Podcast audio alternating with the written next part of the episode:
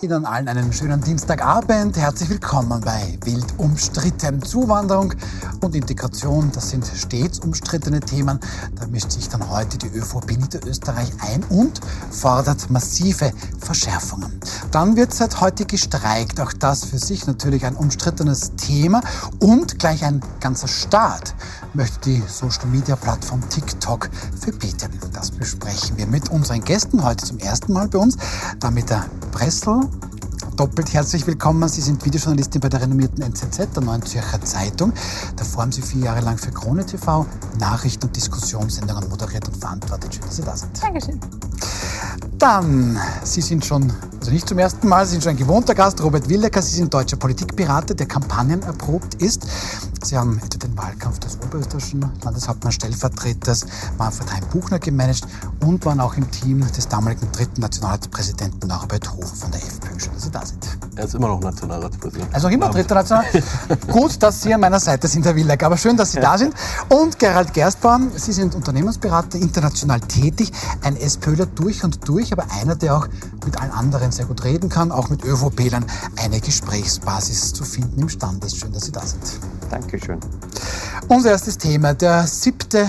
Oktober. Das ist der Tag des Terrorangriffs auf Israel mit, wie man mittlerweile weiß, 1200 überwiegend zivilen Opfern. Und dieser Terrorangriff hat offenbar auch in Österreich eine Art Umdenken beim Thema Migration, Integration eingeläutet. Von früher vielleicht, naja, was soll passieren, wird schon gut gehen, hin zu einem, so, jetzt müssen wir da aber mal Härte zeigen. Die niederösterreichische ÖVP präsentiert dann heute sogar eine Null Toleranzinitiative mit Maßnahmen gegen Antisemitismus und für eine bessere Integration. Da schauen wir mal kurz rein.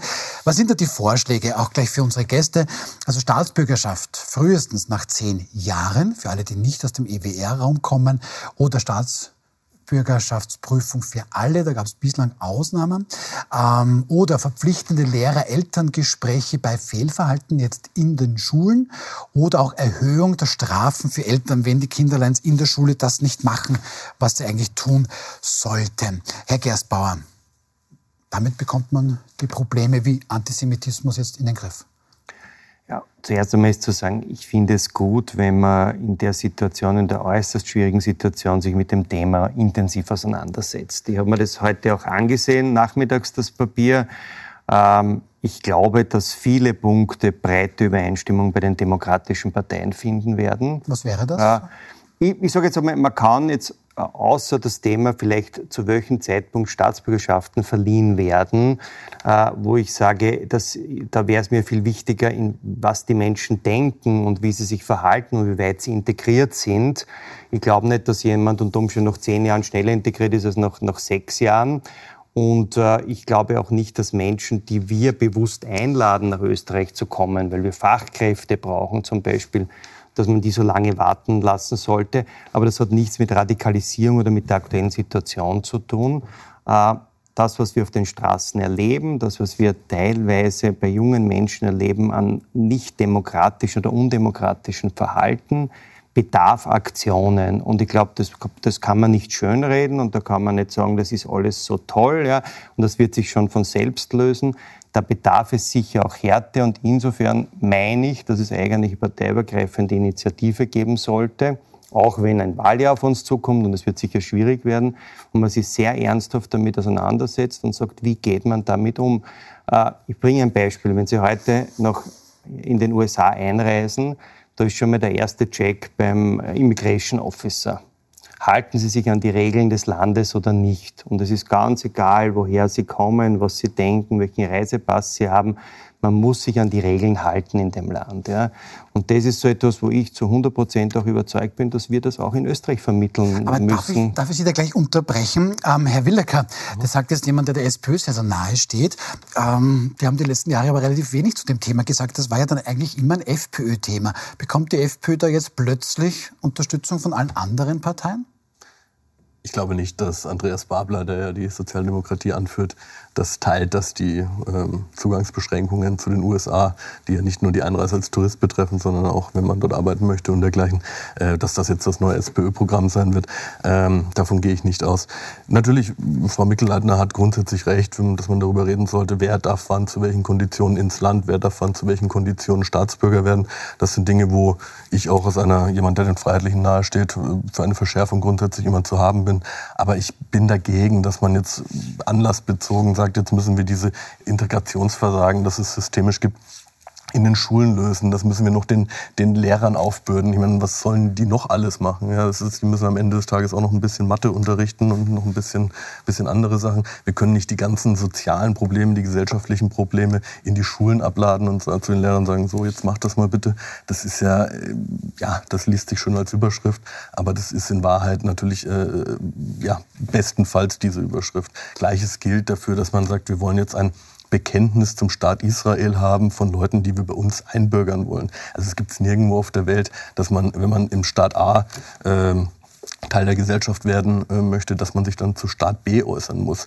Wenn, dann muss man das vernünftig machen. Dann muss man sagen, wir leben in einer freien, demokratischen Gesellschaft. Bei uns ist jeder Bürger gleich viel wert, hat jeder Bürger Rechte und Pflichten. Und dann muss man sich dazu bekennen, dass eben auch Juden bei uns ein sicheres Leben haben dürfen, dass auch Christen ein sicheres Leben haben dürfen und dass auch Muslime ein sicheres Leben haben dürfen. Aber, Aber zu sagen, jetzt, jetzt, muss man sich zu Israel bekennen und damit sind dann alle Probleme gelöst, das ist Augenwischerei. Was aber haben Sie die Habeck-Rede gehört? Also das, was Habeck gesagt gesagt hat, ja, glaube ich jetzt vor zehn Tagen und was ja auf YouTube abrufbar ist, ja, das trifft den Nagel auf den Kopf. Also Österreich, und da nehme ich Österreich wie Deutschland, wir haben eine andere historische Verpflichtung. Wir haben eine andere Verpflichtung auch dem Staat Israel gegenüber. Und das kann man, glaube ich, nicht so abtun und sagen, jetzt, das Aber ist jetzt alles. Frau Prester, schüttelt mal den Kopf. Warum? Naja, also, wenn ich imstande bin, einen Staatsbürgerschaftstest zu verstehen, dann bin ich vermutlich auch imstande zu wissen, was von mir erwartet wird, dass ich ankreuze. Und dann werde ich ja genauso wenig, wie ich in die USA einreise und sage, yes, I do plan, ja, ich plane, ähm, irgendeinen Terroranschlag zu verüben, werde ich genauso wenig beim Staatsbürgerschaftstest sitzen und ankreuzen, ich finde, dass Israel kein Existenzrecht hat.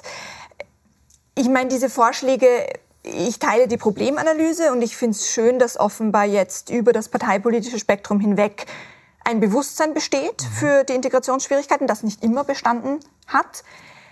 Aber für mich ist das ein bisschen Symbolpolitik, weil letztlich ist es mir egal, welche Papiere ähm, jemand hat, der am Stephansplatz steht und skandiert From the River to the Sea und mhm. Israel das Existenzrecht abspricht. Ich will nicht, dass der am Stephansplatz steht und judenfeindliche und antisemitische Parolen skandiert. Und das kann ich ihm jetzt in erster Linie natürlich in einer demokratischen Gesellschaft nicht verbieten. Aber ich möchte, dass möglichst wenig Menschen in unserer Gesellschaft äh, das Gefühl haben oder diese Einstellung haben. Und da kann ich nicht bei irgendwelchen Tests ansetzen und da kann ich nicht einmal einen Kurs äh, ins Leben rufen, sondern das ist ein ständiger Prozess. Mhm. Also das kann ja nicht, wir können jetzt nicht reingehen und sagen Maßnahme A, B, C und damit ist es getan, sondern mhm. wir haben seit Jahrzehnten ein Integrationsproblem, das muss man ganzheitlich angehen. Also Symbolpolitik, Herr Gersbauer. Jetzt ist halt Nein, das Problem, ist, brennt jetzt ein bisschen unter den Nägeln. Jetzt wollen viele Menschen da vielleicht eine Lösung. Es kommt die ÖVP Niederösterreich und sagt, siehst, habe ich keine Staatsbürgerschaft und die Eltern werden in die Schule zitiert, wenn, du, wenn dein Kind nicht brav ist. Na, ich wollte dann noch was zu Ihnen kurz sagen. Äh, also ich weiß nicht, ob Sie, ob Sie die Babler-Rede Sie angehört haben am Samstag. Da hat er das absolut auch klar gesagt. Also wir wollen sichere Außengrenzen, wir wollen keine illegale Migration haben in Österreich. Ja. Und das muss sichergestellt sein. Also ich glaube, auch unter der Babler-SPÖ gibt es da keine anderen Positionen. Und das Zweite ist, wie, ich gebe Ihnen schon recht, ein Fragebogen wird es nicht lösen, aber die Frage ist, wen lassen wir ins Land? Und wir haben, wir haben ein akutes Fachkräfteproblem. Wir brauchen Migration. Also es ist ja nicht so, dass wir nicht sozusagen, dass wir sagen, jetzt machen wir die Grenzen dicht und in zehn Jahren geht es uns gut oder in 20 Jahren. Aber ich glaube, ich bin zutiefst überzeugt, wir sollten uns ein bisschen an Kanada und an den USA Anleihen aber, nehmen. Aber Herr Gersbauer, und, und, darüber und, sprechen wir eigentlich seit Jahren schon. Ja, ja nein, und auch eine geordnete Migration zulassen. Es ist ja auch wahnsinnig schwierig, geordnet hereinzukommen. Ja? Und ich sage Ihnen noch, was wird Sie verwundern. Ich habe auch nichts gegen Zentren außerhalb der EU, wo Asylverfahren durchgeführt werden. Das Entscheidende ist, ein ordentliches, faires, rechtsstaatliches Asylverfahren. Und wenn das die Italiener in Albanien gewährleisten können, und das werden sie, so wie es ausschaut, ja, warum soll das nicht so stattfinden? Es geht ja darum, auch eine Ordnung herzu, herzustellen in diesem ganzen äh, Migrationssystem und Regime. Und äh, ich glaube, dass da, wie gesagt, die Positionen der Parteien nicht so weit auseinander sind, weil ich kenne jetzt keine Partei, die sagt, ich bin für ungeordnete illegale Migration nach Österreich. Frau Bressel, Sie wollten noch Ganz was kurz, ergänzen? ich bin bei allem, was Sie gesagt haben, bei Ihnen, aber die 15-Jährigen, die da jetzt Parolen skandieren, die sind nicht 2015 zu uns gekommen. Das sind Kinder und Jugendliche, die, haben, die sind in Österreich recht, aufgewachsen, ja, ja. die sind an Brennpunktschulen. Da haben wir seit Jahrzehnten versagt und da haben wir riesen Nachholbedarf. Und das geht nicht über einen Wisch. Absolut, aber da glaube ich, könnte man sich auch darüber, darauf einigen, dass da auch alle Parteien versagt haben. Ne? Also es Das waren so. alle, es so. waren ja alle einmal in der Regierung, es waren alle verantwortlich für Ja. das Also Innenministerium. man merkt, in einem katholischen Land zu sein und jeder möchte sich selbst ein bisschen... Nein, nein, aber ich- Herr Weber, Herr Darf darf ich noch ganz kurz was dazu sagen? Ja, das waren jederzeit. sehr viele Dinge dabei, die man, glaube ich, schon ein bisschen gerade rücken muss. Gerade auch aus SPÖ-Sicht.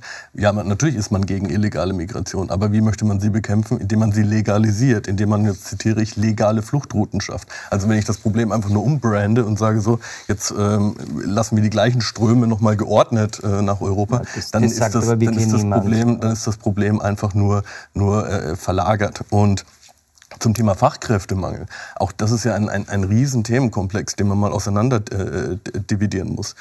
Es ist de facto so, dass hunderte Millionen Menschen jederzeit nach Österreich kommen können, nämlich im Rahmen der Personenfreizügigkeit, die wir in der Europäischen Union haben. Und wenn es Fachkräftemangel gibt, kann man sich erstmal in den umliegenden Staaten umschauen, ob es dort vielleicht Leute gibt. Da muss man nicht immer bis nach in den Süden Afrikas oder ins, ins hinterste Eck von äh, Afghanistan schauen und dass dort auf einmal unsere, unsere ähm, wirtschaftliche Zukunft liegt. Das finde ich nicht nur falsch, das finde ich auch so, so ein bisschen so ein neokolonialistisches Denken, ehrlich gesagt, dass man Leute abzieht aus Staaten, in denen eine starke Zivilgesellschaft, in denen Unternehmertum, in denen Ja, aber diese Menschen wollen ja auch kommen, das muss man auch dazu sagen. Und jetzt der letzte Punkt zum Thema Fachkräftemangel. Auch da muss man ja gucken, von was reden wir. Reden wir zum Beispiel von der Gastro oder vom Tourismus. Jeder, der mit diesen Bereichen, mit diesen in, in Österreich sehr starken Branchen schon mal zu tun hatte, der weiß, der Fachkräftemangel dort, der hängt daran, dass man völlig unmögliche Arbeitszeiten hat.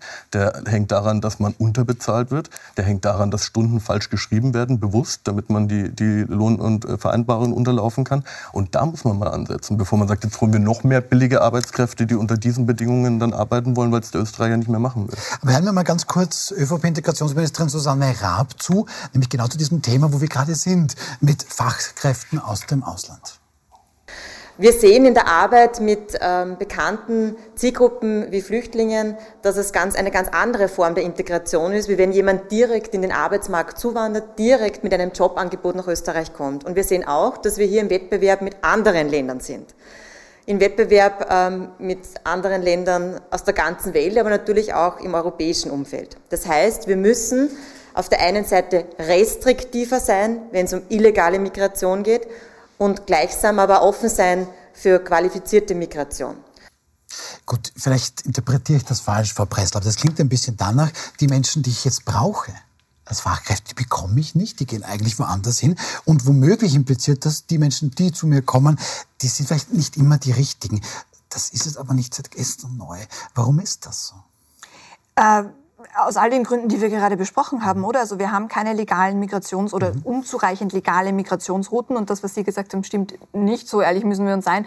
Legale Migrationsrouten äh, ermöglichen es uns, dass wir uns aussuchen, wer kommt und wer nicht. Wenn ich alle Migration, Migration illegal lasse, dann kommen die Leute, strömen rein und wir sehen nicht, wer kommt da und warum. Sobald ich legale Möglichkeiten habe, dass Leute hinschicken können, wie in den USA H-1B-Visa oder wie in der Schweiz und sagen können, ich habe die und die Qualifikationen und ich möchte den und den Job haben, da legale Migrationsrouten ermöglichen es uns auszusuchen, wer kommt und wer nicht. Und ich teile ja die Analyse von, von, von Frau Raab, äh, von Frau Minister Raab. Und solche Probleme haben wir nicht seit gestern. Zum Teil sind das, glaube ich, auch Probleme, die wir gar nicht lösen können, weil es nicht in unserer, in unserer Kompetenz liegt, rein rechtlich. Ähm, und zum Teil machen wir auch einfach einen schlechten Job. Also es beginnt dabei, dass zum Beispiel die Leute, die Asylfälle bearbeiten, die Landessprache nicht sprechen. Das wäre so ein offensichtliches, äh, eine offensichtliche Lösung, dass man sagt, ich suche mir Menschen, die Farsi sprechen, die Arabisch sprechen, die können einschätzen, flieht der wirklich oder ist der wirklich homosexuell oder wird mir da jetzt etwas vorgegaukelt. Ähm, zum anderen, ich meine, ja, die Schweiz ist nebenan. Wenn ich mir als hochqualifizierte Arbeitskraft aus Indien aussuche, ob ich nach Österreich gehe oder zu, äh, in die Schweiz, nach, zu Google, zu Meta, zu Apple, weil in Österreich die Lohnnebenkosten, also ich meine, das hat alles Gründe. Das hat alles Gründe. okay, ähm, Gründe. Wir haben da auch ein bisschen gehört und Frau Brest hat das ja gesagt, in den Schulen, ja, da scheint offensichtlich einiges falsch gewesen zu sein. Und wenn man da jetzt hineinschauen ein bisschen. Tatsächlich, das war jetzt eigentlich auch ein, zwei Wochen so zu hören. Es gibt viele Lehrerinnen und Lehrer, die sagen, du, ich kann den Auskonflikt gar nicht ansprechen. Ich habe 80, 90 Prozent meiner Schülerinnen und Schüler sind Muslime. Da raucht es an der Schule, kurz zusammengesagt. Da berichten aber viele Lehrer auch, dass man da einfach nicht bereit war hinzuschauen. Zum Beispiel von der Wiener Bildungsdirektion. Da war nicht aufregen, es ist eh alles gut. Sind da zum Beispiel auch die Versäumnisse, weil jeder Migrationsforscher sagt, gerade in den Großstädten, in den Schulen ist Migration, egal woher Menschen kommen, immer ein Thema. Es ist sicher ein Riesenproblem. Man kann die Stadt aber in ganz Europa nicht mit dem Land vergleichen. Es sind ganz andere Brennpunkte. Äh, ich verstehe die Lehrer, was sie da sagen. Also ich glaube auch nicht, dass das Problem von den Lehrern äh, zu lösen ist. Äh, wir brauchen da wahrscheinlich ein, und insofern sage ich, schließt sich der Bogen wieder zu dem, was da heute vorgeschlagen wurde, ein bisschen straffere Systeme, wie man sozusagen mit solchen Situationen auch umgeht. Ich erzähle eine andere Geschichte. Ich bin vor kurzem beim Arzt gesessen und eine ältere Dame, ich sage jetzt nicht welches Land, ist ja ganz egal, aber die, die offensichtlich seit Jahrzehnten in Österreich lebt, spricht kein Wort Deutsch, weil wahrscheinlich der Mann das nicht wollte, weil in der Kultur man halt verhindert hat, dass, dass die Frau in irgendeiner Form sich auch selbst entwickeln kann oder arbeiten gehen kann oder, oder die Sprache erlernt. Und sowas akzeptiere ich nicht. Und, und ich muss sagen, da war die Politik sicher viel zu laissez-faire. Und gesagt, ja, das ist halt so und das sind halt ältere Menschen. Und dann, aber die sind ja als junge Menschen zu uns gekommen. Ja. Und bei der Neuzuwanderung, die wir noch zulassen und die hoffentlich geordnet über legale Migrationsrouten erfolgt, müssen wir das, glaube ich, so organisieren, bei den Schulen, glaube ich, muss man sehr schnell äh, Sozialarbeiter einsetzen, muss man, muss man die Lehrer unterstützen, muss die Lehrer auch aufstocken. Ich weiß schon, dass das schwierig ist, gibt es auch zu wenig Arbeitskräfte im Lehrpersonal.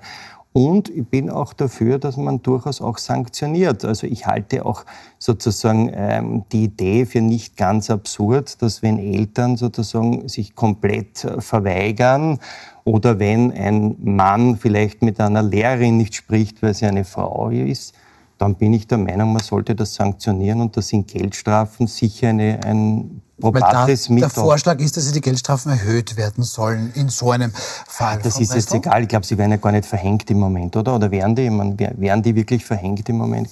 Ich weiß es nicht, ehrlich gesagt. Ja, ich weiß nicht, ob Geldstrafen der richtige Weg sind für die Eltern, ehrlich gesagt. Ich meine, das sind dieselben Eltern, die sind 30, 40 Jahre alt und die verbieten ihrer Tochter den Schwimmkurs. Die verbieten ihren Kindern Kontakt mit österreichischen Kindern im Ernstfall. Ob die jetzt zwei oder 300 Euro zahlen müssen. Ich meine, das Ziel ist, ihre Kinder zu integrieren. Das Ziel ist, dass ihre Kinder sehen, hey, es gibt noch eine andere Lebensweise. Und hier in diesem Land sind Frauen und Männer gleichberechtigt. Und hier in diesem Land gehen wir alle in den Schwimmkurs, weil ein weiblicher Körper nicht immer etwas Sexuelles ist. Und so leben wir. Und das zeigen wir dir jetzt ein paar Jahre. Und wenn es dir nicht gefällt, dann ja, dann schauen Was wir. Ist dann? Das, die Antwort da gibt's auf die Finger, aber sonst nichts. Gibt es da eine Antwort, Herr Willacker? Was macht man denn, wenn es denn nicht funktioniert? Ähm, jetzt ist da eben der Vorschlag, Mitwirkungspflichten der Eltern heißt hier in diesem Papier der ÖVP Niederösterreich. Bei grobem Fehlverhalten, Mobbing oder Gewalt sowie mangelnder Integrationsbereitschaft sollen Lehrer-Elterngespräche verpflichtend sein. So zum Beispiel. Mhm. Ähm, ist das dann die richtige Methode? Und was macht man eben, wenn das auch nichts bringt? Ja, jetzt äh, formuliere ich etwas polemisch. Auf welcher Sprache unterhält man sich dann? Das scheitert ja häufig schon daran, dass die Eltern kein Deutsch sprechen. Mit wem, auf welcher Sprache unterhält sich dann der Lehrer mit diesen Eltern? Wer, wer glaubt, dass man das damit lösen kann, der hat das Wort Parallelgesellschaft nicht verstanden. Mhm. Das sind abgeschottete Gesellschaften. Drehen Sie sich mal am Reumannplatz in Wien im Kreis. Dort gibt es arabische Ärzte, arabische Gemüsehändler, arabische Infrastruktur in jeder Hinsicht. In was wollen Sie da Leute integrieren? Da gibt es eine Würstelbude. Das war's. Und äh, da brauchen wir nicht über Integration reden. Ähm, und natürlich kann man diese Dinge verhindern, Aber man, man, man scheut sich halt davor, weil man die hässlichen Bilder nicht auf der Balkanroute und nicht an den Außengrenzen haben wollte, haben wir sie jetzt im Freibad, haben wir sie jetzt in den Innenstädten. Es, wir werden an den Punkt kommen müssen, wo wir sagen, wir müssen restriktiv kontrollieren, wer nach Europa kommt. Und seit mittlerweile sechs, sieben, acht, neun, zehn Jahren höre ich von Sesselkreis zu Sesselkreis in der Europäischen Union, dass wir jetzt aber wirklich was gegen, die, gegen diese unkontrollierte Massenmigration tun. Und es passiert immer wieder nichts. Und dann braucht man sich natürlich nicht wundern, wenn es den Leuten irgendwann reicht. Und wenn es dann heißt, gut, dann, dann äh, werden wir auch nicht mehr mit Leuten zusammenarbeiten, die in den letzten zehn Jahren nichts dagegen getan haben ja. an der Wahlurne. Ja. Aber, Aber da vermischen wir wieder zwei Sachen. Ja. Da vermischen wir wieder die Leute, die jetzt zu uns kommen und wo wir uns überlegen müssen, okay, wie regulieren wir Migration und wer darf zu uns kommen? Und die Kinder von Gastarbeitern, die Kinder von Menschen, die seit Jahrzehnten im Land sind die offensichtlich auch Parallelgesellschaften bilden. Und da ist, glaube ich, der große Punkt, da teile ich tatsächlich die Analyse, wie bekommen wir die in Kontakt mit der österreichischen Mehrheitsgesellschaft? Welche Feste kann man gemeinsam feiern? Wie kann man sich annähern? Das ist, glaube ich, ganz stark auch ähm, hängt an der Zivilgesellschaft und an kleineren Initiativen. Kann man die vielleicht an Schulen in Niederösterreich schicken? Ja, aber, Sie setzen, aber Sie, setzen, Sie setzen dann natürlich voraus, dass die Menschen das möchten. Ich glaube auch, dass es viele so wollen. Ich glaube, dass es viele wollen. Aber vielleicht auch viele auch nicht. Ja, aber dann stehen zumindest nicht mehr Tausende am Stephansplatz. Ja sondern halt nur mehr, weiß ich nicht, ein paar mhm. Dutzend Verrückte. Das okay, ja aber wir sind uns ja eigentlich hier am Tisch einig. Gut, ich habe ja keine Meinung in dem Beruf, aber Sie sind sich mal einig. Dann frage ich mich schon, Herr Gerstbaum, Sie eine, eine Idee, wie der Herr Willecker zu Recht sagt, seit Jahren Sesselkreis, Sesselkreis. Und das war schon naja. die letzten Jahre, wenn man hier gesagt hat, bitte, da kann ja nicht jeder vorbeikommen, dann ist man sehr schnell exkommuniziert worden. Dann war man plötzlich sehr, sehr inhuman. Das kam auch von Ihrer Partei. Ja, ja, jetzt muss ich was anschauen und sagen, das war wieder eine meiner Meinung nach unzulässige Vermischung, weil Sie wissen ja ganz genau, dass die Jugendlichen, die jetzt demonstrieren, das sind ja nicht die, die in den letzten Jahren über die Flüchtlingsrouten gekommen sind, sondern das ist zweite, dritte Generation hier im Land lebend. Und da haben wir wirklich das Integrationsproblem und da müssen wir uns sehr viel überlegen, wie wir die integrieren oder wie wir die mit der österreichischen Bevölkerung durchmischen. Das Interessante ist, die von Ihnen so gescholtenen Illegalen, die ich auch nicht haben möchte, die haben eine überdurchschnittlich andere Einstellung zu den Themen. Dort finden Sie auch relativ wenig, die mit der Hamas sympathisieren. Ja? Äh, sondern es sind wirklich die, die da geboren sind und die werden sie auch nicht, äh, daher die Vermischung illegale Migration mit dem Thema ist unzulässig, sondern es gibt es gibt eine, eine es gibt, äh, hat, wie wir wissen, seit den 60er Jahren, 70er Jahren des letzten Jahrhunderts massiv äh, Menschen gegeben, die wir ins Land geholt haben und wo, die wir scheinbar nicht integriert haben in die Gesellschaft. Und deren Kinder und Enkelkinder sind auch diejenigen, die jetzt teilweise auf der Straße demonstrieren. Und jetzt muss man auch wieder sagen, 300, 400 verrückte Jugendliche am Stephansplatz sind ja keine repräsentative Menge für die Masse der Zuwanderer in dem Land. Weil das war, glaube ich, was man auch einmal klar sagen muss, sozusagen zu sagen, jetzt alle zu verunglimpfen, nicht alle, die muslimischen Glauben sind und in Österreich sind, tragen, glaube ich, Hamas-Fahnen durchs Land. Um was es geht, ist, dass man genau die Gruppe identifiziert, sanktioniert, ihnen nicht die Staatsbürgerschaft gibt, wenn sie es nicht schon haben. Wenn sie es haben, haben wir eher ein Problem, ja, aber ihnen nicht die Staatsbürgerschaft gibt und wenn es irgendeine Form von krimineller Aktivität gibt und sei es den Holocaust zu leugnen oder irgendetwas zu machen, sie auch abzuschieben. Ja. Und das müssen wir konsequent durchziehen. Aber das jetzt in einer, in einer großen sozusagen zu verkochen und zu sagen, da reden wir jetzt von allen Migranten und von allen Muslimen, das ist natürlich vollkommen falsch. Ja. Das ist noch eine Replik, ja. Herr Willacker? Wir reden natürlich nie von allen Immigranten, sondern wir reden immer nur von Immigranten aus einem bestimmten Kulturkreis. Wir haben kein Problem mit Polen, wir haben kein Problem mit Dänen. Aber sagen Sie jetzt, dass alle Moslems in Österreich... Zugehört. Wir haben Ihnen gerade sehr lange ja, zugehört. Ähm, es gibt Studien, die ganz klar sagen, dass es da strukturelle, systematische Probleme mit Antisemitismus in dieser Community gibt. Und wir haben genug Antisemitismus von Autochtonen, wir brauchen brauchen nicht den auch noch dazu. So, ähm, und jetzt der Punkt, wo Sie jetzt sagen, das sind ja die Kinder der zweiten, dritten Generation. Ja, das ist ja der Punkt, wo sich die Katze in den Schwanz beißt. Sie wollen noch mehr Leute, Fachkräfte ins Land holen. Das hat man in den 50er, 60ern auch gemacht, mit der gleichen Begründung. Und jetzt haben wir diese Probleme von damals. Wir haben nicht das Problem, dass zu wenige Leute ins Land kommen. Wir haben das Problem, dass wir diese Leute nicht mehr loswerden. Völlig egal, ob sie Staatsbürger sind oder nicht. Übrigens, wenn jemand aus Syrien kommt, der kriegt Duldung und nach fünf Jahren kriegen sie den nie wieder los. Jetzt mal etwas zugespitzt gesprochen. Ähm, Das sind die Probleme. Wir, und man darf auch nicht so tun, als wäre Österreich abgeschottet. Es gibt eine Rot-Weiß-Rot-Card, es gibt all diese, diese Programme, da kann man jetzt drüber diskutieren, ob die vernünftig aufgesetzt sind oder nicht oder verbesserungswürdig. Aber die gibt es ja. Wir haben wirklich nicht das Problem, dass zu wenige ins Land kommen. Wir haben einfach ein Problem damit, ich glaube, ja. Dass es so vollkommen unkontrolliert äh, passiert aufgrund eines völlig falsch verstandenen Humanismus. Okay, dann lassen wir es mal so stehen. Ich glaube, wir haben nicht zum letzten Mal in dieser Sendung zu diesem Thema diskutiert. Schauen wir gleich zu unserem nächsten quasi umstrittenen Thema. Da sind jetzt also die Fronten verhärtet aus den Lohnverhandlungen der Metaller ist jetzt mal ein Arbeitskampf geworden. Seit heute wird in rund 200 Betrieben österreichweit mal zumindest ein Tag die Arbeit niedergelegt. Das sind schon Bilder von heute.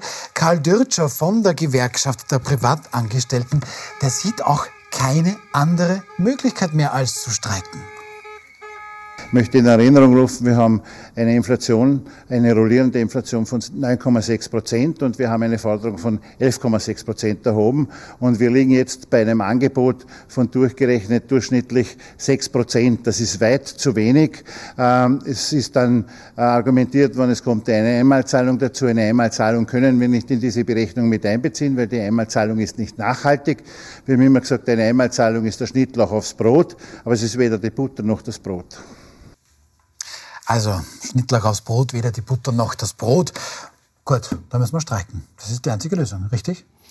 Also ich würde es einmal so sagen, äh, Streikrecht ist ein demokratisches Recht. Also in, in Ländern, wo in Demokratien ist es erlaubt. Es ist ein legitimes Mittel. Wir sind es nicht ganz gewohnt. Äh, ich muss sagen, mir ist auch an sich der Verhandlungstisch lieber. Und der Streik ist mir natürlich nicht lieber. Äh, ich schaue nur mit Verwunderung sozusagen auf die Argumentation des Fachverbandes, äh, der sozusagen einen Prozentsatz anbietet, glaube ich, heute bei knapp über 6% Wollen wir kurz reinhören? Ja, knapp, kurz rein? über 6 Prozent. Der, der, Christian Knill ist der Arbeitgebervertreter quasi der metalltechnischen Industrie. Der sieht das natürlich anders, aber hören wir da mal kurz rein. Ja, wir haben grundsätzlich mal unseren Arbeit Mitarbeiter und Mitarbeiterinnen ein faires Angebot gemacht von 8,2 Prozent im Durchschnitt äh, einen nachhaltigen Anteil von 6 Prozent und eine Einmalzahlung von 1200 Euro. Und wir finden einfach, dass in der jetzigen schwierigen Situation das ist, was alle Unternehmen in unserer Branche sich äh, gerade auch leisten können. Äh, die Streiks werden allerdings die Rezession und die schlechte Wirtschaftslage nicht wegstreiken können und wir müssen eben äh, die Realität ins Auge blicken. Äh, dass wir eben auf der einen Seite hohe Inflation haben und auf der anderen Seite eben auch eine schwierige oder schlechte äh, wirtschaftliche Ausgangssituation. Also das war jetzt Christian Knill. War das da, was Sie gemeint haben? 8,2 Prozent? Ich gebe einmal zu bedenken, ohne dass ich mich da jetzt zwischen den Parteien wirklich positionieren möchte. Ja. Aber die Bundesregierung hat beschlossen, die Pensionen um 9,7 Prozent zu erhöhen.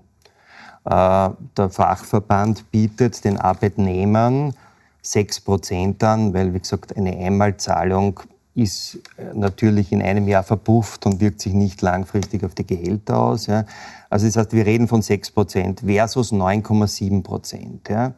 Äh, jetzt sind es aber die Mitarbeiter, die die Sozialversicherungsbeiträge entrichten, die die Pensionsversicherung einzahlen, die die österreichischen Pensionen finanzieren, die das System am Laufen halten. Also ich frage zurück, ist das gerecht, dass man die Gehälter um 6 Prozent erhöht und die, und die Pensionen um 9,7 Prozent? Und Nebensatz, aber es wurde eh gesagt, natürlich ist das ja die Inflation vor einem Jahr. Das heißt, das ist ja rollierend und im Nachhinein, es ist klar, dass nächstes Jahr nämlich einmal an die Gehaltsabschlüsse nicht bei 10 Prozent liegen werden, dass auch die Pensionserhöhungen. Aber darf ich da trotzdem ein bisschen einhaken bei ja. der Pension? Wie ist das jetzt, Herr Willacker? Ähm, 9,7 Prozent für die Pensionistinnen und Pensionisten ähm, und das quasi hier 8,2 hat der Herr Knill ja vorgerechnet, wobei eigentlich 6 nur tatsächlich nachhaltig mehr für die Menschen, die tatsächlich jeden Tag arbeiten gehen und eigentlich wiederum die Pensionen finanzieren. Ist das fair, was der Herr jetzt anspricht? Ich halte es grundsätzlich für gefährlich, die österreichischen Pensionen als ein Maßstab herzunehmen, weil dieses System wird uns früher oder später richtig um die Ohren fliegen. Ähm, also das ist vielleicht nichts, woran man Politik ausrichten sollte. Zum anderen, jetzt um einen Prozentpunkt hin oder her zu streiten, das ist jetzt nicht meine Aufgabe, ist wahrscheinlich auch, das werden wir heute nicht erreichen, da eine Einigung der Metaller. Ähm, letzten Endes muss man halt sagen, äh, völlig richtig haben Sie angesprochen, die Lohnnebenkosten, die sind in Österreich exorbitant hoch. Ähm, das kann man auch konkret machen. Die, die Arbeitslosenversicherung ist mehr als doppelt so hoch als in, wie in Deutschland. Die Unfallversicherung ist relativ teuer. Ähm, da gibt es sehr viel Sparpotenzial, das man durchaus auch schöpfen könnte. Und dann hätte man auf Arbeitgeberseite ja auch mehr Spielraum in solchen Verhandlungen zu sagen, wir zahlen, wir zahlen äh, effektiv dann mehr. Da sprechen Sie jetzt die Neos-Forderung an. Ähm, da hat man jetzt aber relativ wenig gehört von der Bundesregierung in diese Richtung. Also da war man jetzt gar nicht so das begeistert. Ist jetzt, das, ist jetzt, das ist jetzt keine Forderung, die die Neos erfunden haben, sondern das ist eine relativ klare ähm, Mechanismus, der eigentlich schon seit vielen Jahren auf dem Tisch liegt, dass man sagt, wir müssen darüber sprechen, wie wir Arbeit besteuern, wir müssen darüber sprechen, dass Österreich einfach ein Hochsteuerland ist, das natürlich dann auch für internationale Spitzenkräfte wenig attraktiv ist, da ist die Schweiz deutlich attraktiver. Und ähm, wie gesagt, das ist jetzt keine, keine äh, Neos-Forderung in dem Sinne, als dass sie neu wäre, sondern das sind Dinge, die liegen seit Jahren auf dem Tisch und werden nicht bearbeitet. Mhm. Das mit der Schweiz werden wir noch besprechen, weil der Mieter Bressel wohnt ja, der lebt jetzt in der Schweiz. Ähm, wir machen jetzt eine kleine Pause und dann hätte ich schon die Frage auch an Sie. Die Arbeitgeber argumentieren, wir sind mit 2,5 Prozent reingegangen, jetzt geben wir euch eh schon 6 Prozent nachhaltig. Ist da womöglich die Gewerkschaft zu stur? Sie können sich das gerne überlegen, wir sind gleich wieder zurück. Die Antwort gibt es nach einer kurzen Pause. Bleiben Sie dran.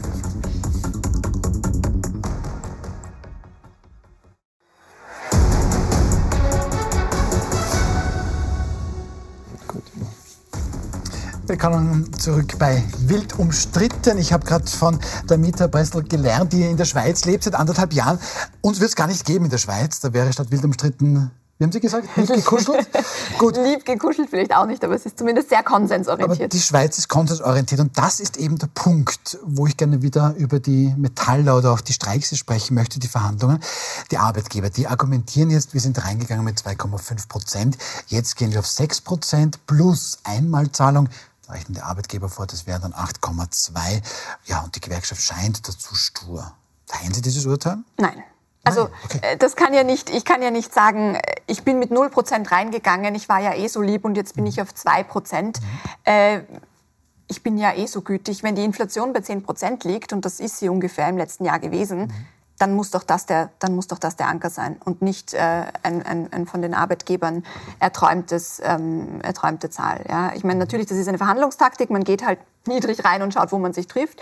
Aber was man schon sagen muss, ist, die Arbeitnehmerseite ist deutlich näher an der Inflation. Und warum soll die die gesamte Inflation tragen? Warum soll die diese Inflation von 10 Prozent tragen und den, und den Verlust des Reallohns in Kauf nehmen? Ähm, die Armut steigt, ich gehe in einen Supermarkt hier und mir fällt die Kinnlade runter, weil die Preise sind mhm. fast die in der Schweiz, aber mhm. die Löhne sind definitiv nicht die in der Schweiz. Mhm. Also das ist ein Problem und niemand von uns hat ein Interesse daran, dass sich die Leute nicht mehr das Essen leisten können. Also dann bin ich da schon ein bisschen bei Reinhold Binder, der ist ja von der Gewerkschaft Pro G. Ich meine, der hat das ja drastisch ausgedrückt. Sie wissen, Herr Willecker, was ich meine mit diesen Einmalzahlungen, können Sie SCH, Punkt, Punkt, Punkt. Aber dann hat vielleicht die Arbeitnehmerseite da gar nicht so Unrecht wie auch Frau Pressel sagt, die gehen damit viel zu wenig rein und erzählen mir dann, ja, ich habe mich ja eh bewegt, jetzt musst du dich halt auch bewegen. Da haben die Arbeitnehmer einen Punkt. Schauen Sie, ich bin froh, dass ich da jetzt keinen Part habe in dieser Sozialpartnerschaftsgeschichte. Ehrlicherweise, Österreich bildet sich auch zu Recht, kann man sagen, sehr viel auf diese Sozialpartnerschaft ein. Ähm, das war zumindest in der Vergangenheit über viele Jahre ein sehr gutes Lösungsmodell. Und dann muss man die jetzt halt auch werken lassen. Dann wird jetzt halt mal gestreikt, dann setzt man sich wieder zusammen. Wir brauchen jetzt auch nicht so tun, als wäre das jetzt quasi das Ende äh, eines, eines zivilisierten Arbeitslebens in, in Österreich oder einer, einer, einer Wirtschaft. Ähm, das ist eben Teil dieser Sozialpartnerschaft, dass eben auch Druck über Demonstrationen gemacht wird, über, über Arbeitsniederlegungen. Und am Ende hat man sich bisher immer gefunden und das wird auch dieses Mal der Fall sein. Also da, da ordnen Sie ein bisschen viel Theaterdonner eigentlich. Ja, wie gesagt, das ist halt die, ja, wenn man es Theaterdonner nennen möchte, es ist halt einfach Teil diese, diese, dieses ganzen Verhandlungsprozesses. Und am Ende werden ja sowohl die Arbeitgeber als auch die Arbeitnehmerverbände sagen, wir haben uns geeinigt. Und was auch immer dann da für eine Zahl dort steht, dann ist das zu akzeptieren. Das heißt, brauchen wir uns jetzt ehrlich gesagt nicht verrückt machen. Mhm. Trotzdem eine Frage möchte ich noch gerne aufwerfen. Also jetzt haben wir in, in Summe 11,6 Prozent, die eben jetzt die Metaller fordern. Dann sind auch heute schon Beschäftigte im Handel auf die Straßen gegangen, Herr Gerstbauer. Auch die sagen, 11 Prozent möchten sie haben. Da heißt das schon von Arbeitgeberseite, du Vorsicht, wir haben dreieinhalb Prozent Verlust schon dieses Jahr gemacht. Gut, so, schauen wir in die Sozialwirtschaft. Dort fordert man 15 Prozent, da bieten die Arbeitgeber 8,8. Das Ganze klingt ein bisschen nach einem neuen Klassenkampf. Ist das jetzt eine neue Verteilung oder andersrum ging es uns einfach zu gut die letzten Jahre? Und jetzt geht es halt tatsächlich um was für ja, beide Seiten. Ich glaube, also ich würde das alles nicht so. Da sind wir, glaube ich, fast alle drei einer Meinung. Man darf es nicht überdramatisieren. Es gibt eine Inflation von 10 Prozent. Äh, diese Inflation wird ja auch schon teilweise jetzt in Abschlüssen abgedeckt. Also wenn man heute das Morgenjournal gehört hat, es gibt ja einige Branchen, die sich still und leise auf ja, 9,8, 9,7. Ja. Die Bäcker, wo wir ja jetzt ja. auch die hohen Energiekosten haben, die es wahrscheinlich auch nicht so einfach haben im Moment, die Bäckereien. Ja. Also äh, ich glaube, es ist viel Theaterdonner dabei. Man will ein bisschen äh, weg, glaube ich, von der Industrie, eben von diesen strukturellen, äh, langfristig wirkenden Gehaltserhöhungen zu den Einmalzahlungen, was vollkommen verständlich die Gewerkschaft nicht akzeptieren kann. Ja. Und ich glaube am Ende, und, und, wenn ich den Herrn Binder heute auch richtig verstanden habe im Morgenjournal, hat ja der bereits äh, davon gesprochen, von einem Abschluss unter 10 Prozent. Mhm. Ja? Äh, und also zumindest die Inflation hat er genannt, 9,6 Genau, die, die Inflation. Ja. Und es wird dorthin gehen. Ich kann mir es gar nicht anders vorstellen. Also aber Frau Presley mag da jetzt nicht zündeln, aber da hört man schon Menschen, die jetzt sagen, du, ich zahle eine 13., 14. Miete. Sie haben jetzt selbst das Beispiel gebracht, die Lebensmittelpreise im Supermarkt sind quasi schon bald auf Schweizer Niveau ohne die dazugehörigen Gehälter. Theaterdonner? Also das ist für viele Menschen womöglich wirklich existenziell. Ja, es ist so. Also ich halte das auch überhaupt nicht für überzogen und ich verstehe das vollkommen, wenn, also ob Streik jetzt das beste Verhandlungsmittel ist oder nicht, das müssen die Arbeitnehmer, äh, muss die Arbeitnehmerseite selber wissen. Mhm. Aber ich halte, das, ich halte weder die Forderungen für überzogen. Ähm, das WIFO bestätigt uns, dass, dass, dass dieser Lohnabschluss nicht eine Lohn, Lohnpreisspirale ähm, lostreten würde. Ähm, die, die Arbeitnehmerseite hat letztes Jahr bereits zurückgesteckt. Dazu kommt ich meine, wir hoffen uns jetzt einen Aufschwung, aber der muss ja auch von irgendwo kommen. Also wenn wir die Löhne so niedrig halten, dann wird niemand konsumieren und dann wird dieser Wirtschaftsaufschwung auch nicht stattfinden. Also ich halte die Forderung, zumindest die Inflation auszugleichen, und die war halt einmal bei knapp 10 Prozent, mhm. absolut für legitim. Mhm. Herr Gersbach, noch abschließend zu diesem Thema. Jetzt sind Sie im international ähm, Unternehmensberat und das ist eben deshalb interessant, weil es sagen natürlich die Arbeitnehmer, du, ich kann es quasi nicht überleben, wenn ich nicht besser bezahlt werde. Sagen aber die Unternehmen, ich kann auch nicht überleben, wenn ich dir quasi viel zu viel oder noch mehr bezahlen muss. Das kostet mich am Ende des Tages Arbeitsplätze, weil ich im internationalen Vergleich damit immer teurer werde. Ist das ein Argument? Das gilt ja für die Bäcker jetzt zum Beispiel nicht. Aber die metalltechnische Industrie benutzt ja dieses Argument. Ist es eines? Wären wir dann zu teuer, um quasi am Weltmarkt zu bestehen? Also ich, ich, ich glaube, also wenn ich mir jetzt, ich kann mir jetzt nicht anmaßen, das für jeden Betrieb mhm. zu beurteilen. Ja. In Summe ist es so, dass das letzte Jahr für große Teile der Metallindustrie ein höchst profitables Jahr war. Und, und wir reden von der Verteilung dieser Profite. Ja. Ähm, es kann schon sein, dass es im nächsten Jahr vielleicht schwieriger wird. Im letzten Jahr war es nicht schwierig. Es wird jetzt schwieriger soweit ich die Betriebsräte und die Gewerkschaften einschätze, wird man immer auf solche Situationen reagieren. Ja? Und man wird sich mit den Betriebsleitungen zusammensetzen, man wird vielleicht dort oder da mal eine Gehaltserhöhung in eine Arbeitszeitverkürzung umwandeln, in Freizeit umwandeln oder andere Instrumente finden. Also ich glaube, über die Brücke sollte man gehen, wenn es soweit ist. Um Ihre Frage klar zu beantworten, ich glaube nicht, dass diese eine Gehaltserhöhung die internationale Wettbewerbsfähigkeit Österreichs beeinflusst. Mhm. Wir, sind in einem, in einem, wir schwimmen in einem großen Biotop der Weltwirtschaft, wo es derzeit enorme Disruptionen gibt. Also sei es jetzt der Konflikt äh, in, im, im, im Nahen Osten oder der Krieg in der Ukraine oder da gibt es so viele Einflussfaktoren, wo wir, wo sicher, sage ich einmal, die Politik in der Zukunft gefordert sein wird, ob das diese zwei oder drei Prozent Differenz Gehaltserhöhung jetzt das Schicksal der österreichischen Wirtschaft entscheiden, kann ich nicht glauben als Betriebswirt. Lohnnebenkosten wären ein heißer Tipp. Staatsprozentpunkte herumzudiskutieren. Ja. Lohnnebenkosten senken würde uns vielleicht im internationalen Wettbewerb ja, aber, aber das, machen. Da, da, muss man schon auch wieder dazu sagen, ja, bin ich auch der Meinung, äh, aber ich würde gar nicht nur von Lohnnebenkosten reden. Ich glaube, man muss davon reden, dass sich Arbeit mehr lohnt. Dass Menschen, die sich entscheiden in einer Zeit, wo man Arbeitskräftemangel hat, ja, wo wir hoffen, dass die Menschen mehr arbeiten, ja, dann muss auch Arbeit entsprechend sich lohnen. Das heißt, ich muss auch nicht nur die Lohnnebenkosten reduzieren, ich muss auch die Steuerlast auf die Arbeit reduzieren. Brauche ich natürlich eine Gegenfinanzierung. Und da sind wir dann wieder bei ganz anderen Themen, wie das passieren könnte. Einen neuen Topf auf mit dem. Ja, da machen wir, glaube ich, einen ganz neuen Topf auf. Das machen wir es vielleicht lieber nicht. Ja, ähm, sind Sie auch einverstanden, wenn wir das Thema wechseln? Bitte gerne. Für, für Herrn Williger ist das schon lange erledigt. Theater Donner, die werden ja. sich einigen. Und wissen Sie was? Sie werden vermutlich recht haben. Nur wünschen wir, dass, dass das zu einer guten Einigung für beide Seiten kommt. Also zu unserem abschließenden Thema. Die Social-Media-Plattform TikTok sorgt für Wirbel. Spätestens seit dem terroristischen Angriff äh, der Hamas auf Israel ist TikTok plötzlich von einer zunächst harmlosen und irgendwie auch süßen Tanzplattform ja mittlerweile zu einer Art Propagandaschleuder für die radikal-islamische Hamas geworden.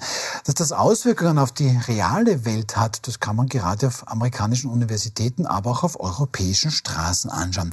Nepal als ganzes Land, dort leben immerhin 30 Millionen Menschen, hat es tatsächlich vor, TikTok einfach zu verbieten. Und da sagt die dafür zuständige Ministerin für Kommunikation, TikTok, wird immer wieder zum Teilen von Inhalten genutzt, die eine Gefahr für die soziale Harmonie darstellen, weil sie Familienstrukturen und soziale Beziehungen zerstören. Gut. Also Menschen, die Teenager zu Hause haben, sagen, ja, da ist was dran.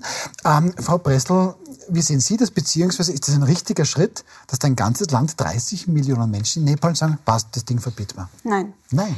Nein, also ähm, ich habe mich dieses Jahr, wie alle Kolleginnen und Kollegen, sehr viel mit dem Krieg in der Ukraine und im Zuge dessen auch mit russischer Propaganda ähm, auseinandergesetzt. Und ein Narrativ, das in russischer Propaganda, russischer Propaganda immer wiederkehrt, ist dieses, der Westen ist ja auch nicht besser als wir.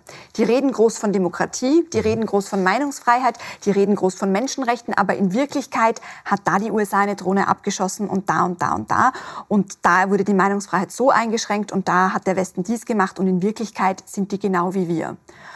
Und was Russland dabei natürlich verkennt, ist dass das Ausmaß ein völlig anderes ist und dass der Westen natürlich nicht perfekt ist, aber dass liberale Demokratien dennoch deutlich besser funktionieren als, als Autokratien. Aber solche Schritte geben Russland recht. Solche Schritte geben genau diesem Narrativ recht, dass der Westen eigentlich nicht besser ist als der Rest der Welt, dass liberale Demokratien gar nicht funktionieren können, dass Meinungsfreiheit ein Pseudowert ist, den wir uns auferlegt haben, der aber im Ernstfall eh nicht so wichtig ist. Äh, TikTok ist ein schrecklicher Ort bin selber drauf, es ist fürchterlich, die Kommentare sind eine Katastrophe, es wird überschwemmt immer wieder von Sachen, total pro-palästinensisch, ähm, ist wirklich problematisch, aber ich kann es nicht einfach verbieten. Das ist, keine, das ist, in einer, das ist einer liberalen Demokratie nicht Diese, möglich. Herr Williger, Sie wissen, ich schätze Sie, aber wenn ich jetzt zugehört habe und dann ist dieses Russland-Narrativ und Europa ist ja gar nicht viel besser, ähm, weil da bestimmen jetzt die Linken und, und alles andere wird an die Wand gedrückt. Das ist schon ein bisschen auch das, was ich oft von Herrn Kickl raushöre. Es kann ich mich da irren, aber ist das nicht auch so ein bisschen, dass, na Moment, wir sind ja gar nicht so liberal, wie es eigentlich, wie Europa da eigentlich vorgibt? Ich bin absolut der Überzeugung, dass Europa in vielerlei Hinsicht seinen hehren Ansprüchen nicht gerecht wird. Und das sehen wir vor allem gerade auch im Bereich von Freiheit äh, im, im, Bereich von äh, digitaler Freiheit.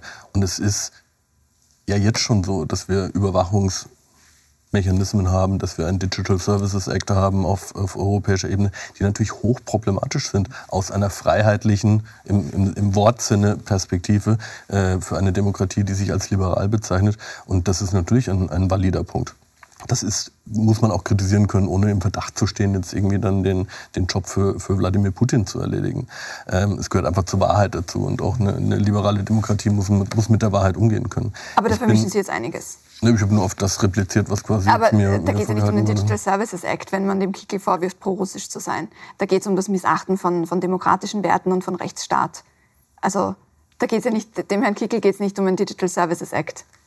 Ich habe gerade einfach nur das repliziert, was mir jetzt gerade vorgehalten wurde. Ich habe gesagt, es gibt in, auf europäischer Ebene Dinge, die nicht mit dem übereinstimmen, was man sich auf die Fahnen schreibt. Nicht mehr und nicht weniger. Das ist so, aber erstens einmal schreiben wir es uns zumindest auf die Fahnen und wir haben zumindest den Anspruch.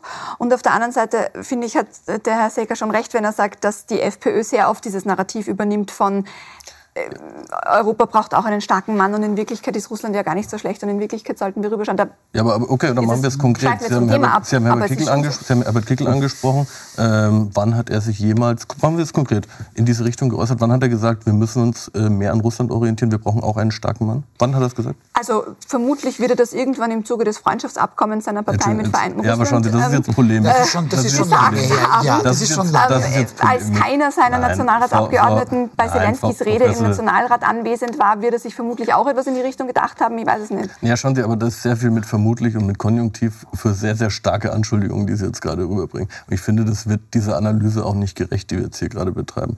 Ähm, ich halte es für absolut den falschen Weg zu sagen, wir wollen jetzt TikTok verbieten. Ganz am Anfang war es Facebook, dann war, war die, hat Facebook auf einmal die öffentliche Debatte vergiftet. Dann jetzt ist es äh, TikTok, TikTok, zwischenzeitlich ja. war es mal Twitter. Das sind ja nur Platzhalter. Das sind ja Platzhalter für eben das Phänomen Social Media, für das Phänomen Internet. Und wer glaubt, er könne damit ähm, Gedanken oder, oder den Kontakt mit Gedanken gut regulieren, der hat auch das wieder nicht verstanden. Das geht natürlich, aber dann müssen sie es machen wie China, dann müssen sie es machen wie Iran. Dann müssen sie es machen wie, wie andere äh, äh, diktatorische oder autoritäre ähm, Staaten auf dieser Welt. Und das kann ja wohl nie unser Ziel sein. Und da ist letzter Satz da ist auch das Thema Hamas. Hamas ist ja, ist ja eine Organisation, aber es ist vor allem auch eine Idee. Und die bekommen sie ja nicht weg, nur weil sie jetzt sagen, jetzt verbieten wir TikTok. Das wird sich wieder eine andere, wieder einen anderen Kanal suchen und Leute ja. werden wieder damit in Kontakt sein. Herr Gersper, wir kommen sofort zu Ihnen. Herr, aber bitte ganz kurz Social Media und Fake News Expertin Ingrid Brodnik zu dem Thema dazu, weil genau wie Herr Willacker sagt, die Hamas und TikTok. Ich habe so ein bisschen die Sorge, dass jetzt auch gerade manche Jugendliche in so einer ja, ähm, Echokammer landen, wo sie mehr und mehr Inhalte sehen, die Israel als Feind Bild zeichnet, die Israel als Ganzes dämonisiert und die dann auch Gewalt gegen Juden und Jüdinnen weltweit so gewissermaßen auch legitimiert. Gut, also wenn man das hört, dann denkt man sich, nein, das muss man ja verbieten. Wir wissen aber leider gerade in Österreich, Antisemitismus gab es schon vor TikTok auch. Herr Gersbauer, bitte. Ja, ich würde einmal sagen, vielleicht allgemein beginnend, ein Bild kann mehr lügen als tausend Worte. Und ähm, äh, jetzt unabhängig, welche Plattform das ist, es gelingt dieser Terrororganisation sehr geschickt, diese Kanäle zu, äh, zu bedienen und unheimlich äh, ich einmal, professionelle Öffentlichkeitsarbeit weltweit äh, zu betreiben. Jetzt kann man sich überlegen, wie steuert man entgegen? Ich glaube, es geht nur über Bildung. Es geht nur da, äh, damit, dass man beginnt in den Volksschulen und in den, in, den, in den Kindergärten und dann in den weiterführenden Schulen jungen Menschen zu erklären, dass es Journalismus gibt, Medien gibt, wo man Informationen beziehen kann und dass zwischen der NZZ und TikTok Welten liegen, dass das ganz andere Dinge sind. Und das ist, glaube ich, eines der ja, aber Grundprobleme. TikTok ist so schön bunt. Ja, aber ein Grundproblem ist, dass, dass ähm, wir werden jetzt jungen Menschen leider nicht mehr dazu bringen, Papierzeitungen zu lesen. Aber ich glaube, es könnte gelingen, zu, äh, zu erklären, dass Content, der bezahlt wird, ja, jetzt ganz egal, ob er jetzt über eine Monatsgebühr, über eine Einzelbezahlung oder über eine Haushaltsabgabe äh, der ORF, dass das ein anderer Content ist, wie wenn es X oder Twitter oder Facebook bringt.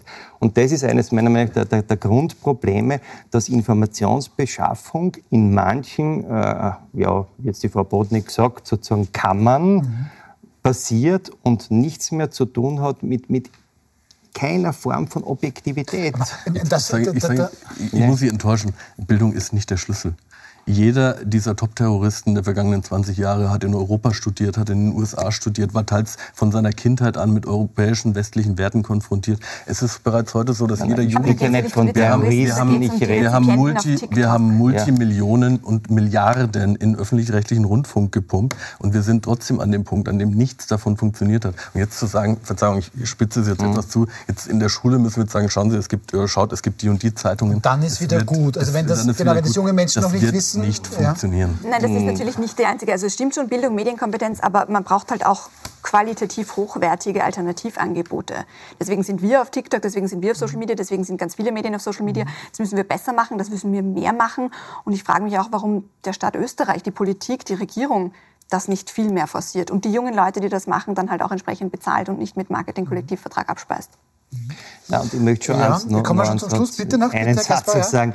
Ich bin da nicht ganz Ihrer Meinung, weil, weil schauen Sie sich zum Beispiel gewisse, in gewissen Schulen an, ja, äh, wie dort gearbeitet wird. Ja, meistens halt teurere Privatschulen. Ja, Sie werden dort wahrscheinlich weniger TikTok-Nutzer finden als vielleicht in Schulen, wo, wo viele Kinder mit Migrationshintergrund sind, wo, wo vielleicht nicht die Zeit ist, nicht genügend Lehrer vorhanden sind.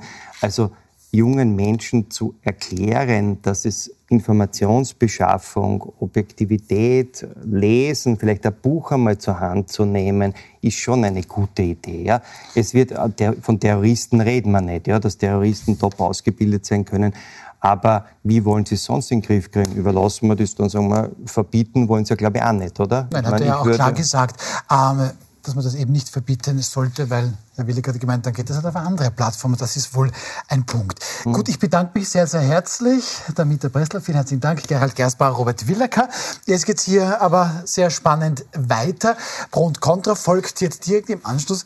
Und heute ist die Sendung doppelt spannend. Gundula Geiginger, sag uns bitte, warum. Hallo Werner, ja, wir diskutieren heute die Frage, ob durch den Nahostkrieg die Radikalisierung zunimmt und Integration gescheitert ist. Unter anderem mit der grünen Abgeordneten Faika El Nagashi und dem FPÖ-Abgeordneten Hannes Amesbauer. Und gleich zu Beginn der Sendung begrüße ich Michael Häupl. Mit ihm diskutiere ich unter anderem über Andreas Babler, den Parteichef der SPÖ, und auch die Frage der Streiks der Metaller. In wenigen Minuten geht's los. Es wird sicher spannend. Bis gleich. Es wird jedenfalls spannend. Umso kürzer halte ich mich, dass Sie gleich zum Bund Contra kommen. Morgen sind wir wieder zurück, 20.50 Uhr wie gewohnt. Da zu Gast der ehemalige SPÖ-Wahlkampfmanager Paul Pöchhacker, Journalistin Rosi Schweiger und Peter Pilz, genau, der Peter Pilz. Bis morgen und jetzt Bund Contra.